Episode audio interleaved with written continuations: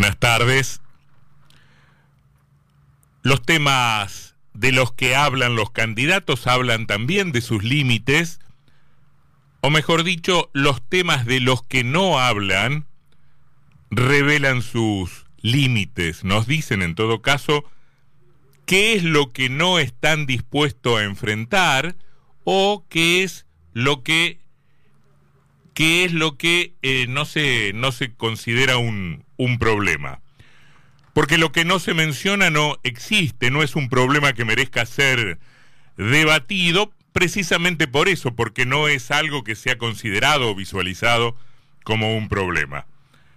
Todos hablan de la pobreza, de la necesidad de combatirla, pero nadie o casi nadie, hay excepciones, habla de la desigualdad. Todos hablan de la necesidad de incrementar la generación de riqueza, pero nadie habla de la extranjerización de la economía. ¿Qué nivel de extranjerización de la economía es eh, beneficioso, si es que lo hay, eh, o tolerable, si es en todo caso un, un elemento que debe ser aceptado por más que no se lo considere ideal? Esta semana el nombre del empresario Eduardo Eurnequian estuvo en las noticias, cosa que constituye una excepción. Por lo general los empresarios no son protagonistas de las noticias, los empresarios, sobre todo los poderosos, son inevitablemente actores políticos, tienen capacidad de lobby, financian campañas, acceden a los políticos con facilidad, pero en general el ciudadano común no los individualiza, pocas veces salen en las noticias o en las o en los programas de televisión.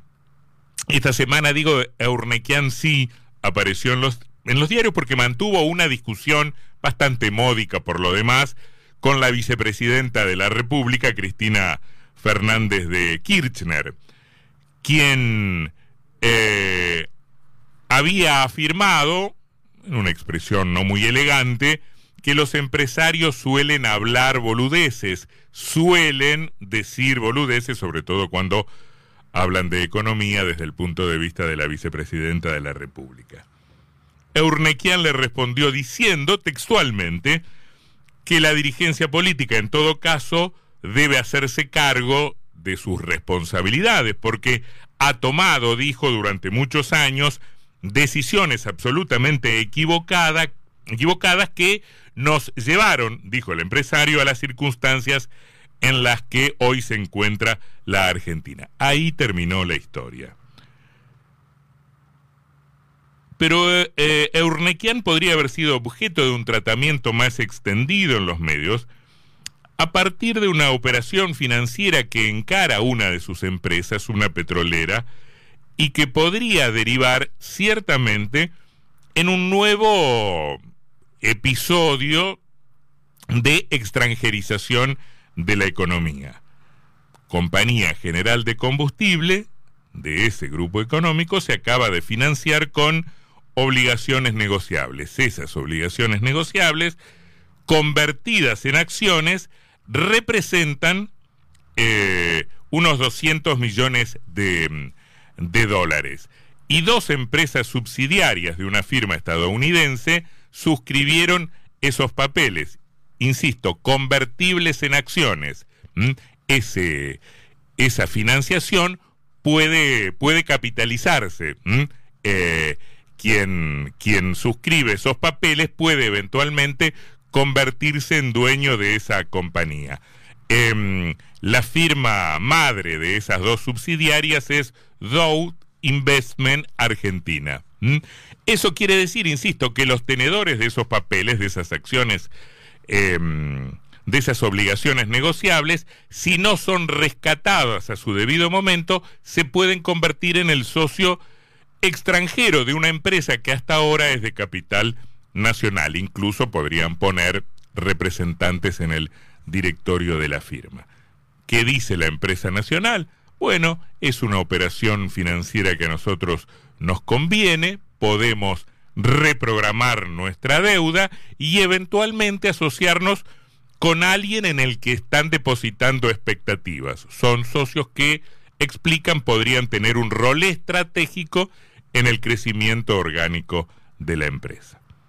Más esto no es noticia, no es tema, eh, no por la importancia individual de la situación, sino por lo que expresa, sino como parte de un fenómeno más amplio. Esa participación en un fenómeno más amplio, en un, en un problema que tiene que ver con, con todos nosotros, probablemente em, eh, merecería un tratamiento mucho más extenso y una y una y un interés mayor por parte de la ciudadanía y de las intervenciones de los de los candidatos, no porque seamos especialistas en estos temas precisamente, sino para que para que alguien explique la importancia de que una empresa sea de capital nacional o, o de capital extranjero. Lo poco que se discute de economía o de producción o de modelos de desarrollo en la campaña no quita en general los velos que eh, van por encima de los actores económicos sobre sus comportamientos o sobre su nacionalidad. La nacionalidad de los propietarios de los grupos económicos o de las empresas más importantes de la Argentina ha dejado de ser un tema, ha dejado de ser un tema, ha dejado de ser política. ¿Eso está bien?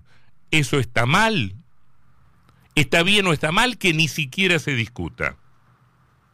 Desde hace tiempo se dice, cada vez que sufrimos una sacudida económica y que nos asustamos por la falta de dólares, que la extranjerización de la economía supone también un problema en este plano por la sencilla razón de que las empresas extranjeras que están radicadas en la Argentina acumulan desde ya sus ganancias en pesos, pero toda vez que pueden giran sus dividendos al exterior a sus casas matrices en dólares. Por supuesto que no lo harán en pesos. Y eso comporta una eh, presión adicional, explican los que entienden, en los mercados cambiarios.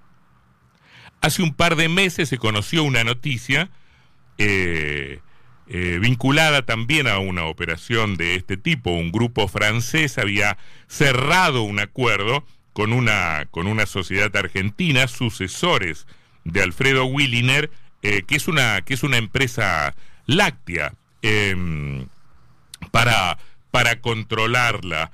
Em, y la noticia era, la noticia estaba antecedida por un título que decía se agrava el problema de la concentración en el rubro lechero.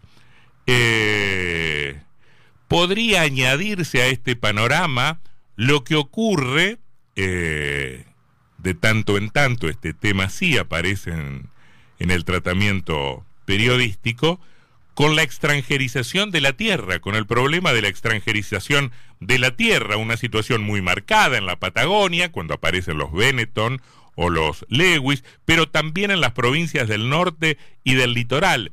Hace poco se difundió un ranking de, de, niveles de extranjerización de la tierra en diferentes provincias y uno se enteraba de que Salta lo encabeza a ese ranking.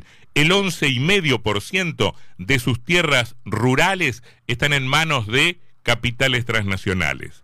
Después vienen Misiones, 11%, San Juan, 10,4%, Corrientes, 9,2%, Mendoza, 8,7% y Catamarca, 8,64%. ¿Es un tema? ¿Tiene alguna relevancia? ¿Es un elemento que mereciera un, un espacio en la discusión colectiva? ¿Importa? ¿O esa discusión o lo que, o lo que ella conlleva es una suerte de antiguaya, una rémora de, un pasado que, que, no importa, un artículo en desuso, es un anacronismo, importa quiénes son los que invierten, importa la nacionalidad de los capitalistas que se supone empujan el desarrollo en la Argentina? ¿Tiene eso alguna relevancia en nuestra suerte personal, en nuestra suerte colectiva, sobre la suerte de la nación? A tenor de lo que ocupa el tema en la discusión pública, en base a lo que inquieta o preocupa a los candidatos y a sus propuestas, no. Nada de nada.